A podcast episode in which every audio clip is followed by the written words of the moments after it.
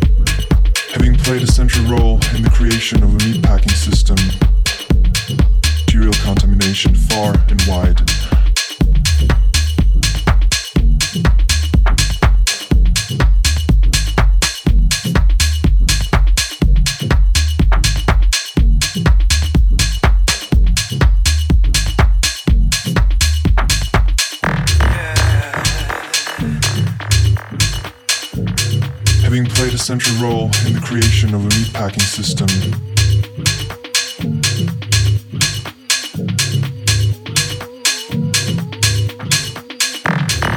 The enormous spine.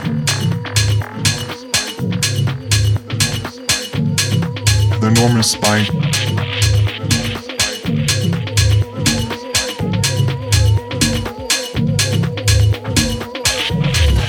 Much like Jack in the Box, the leading change.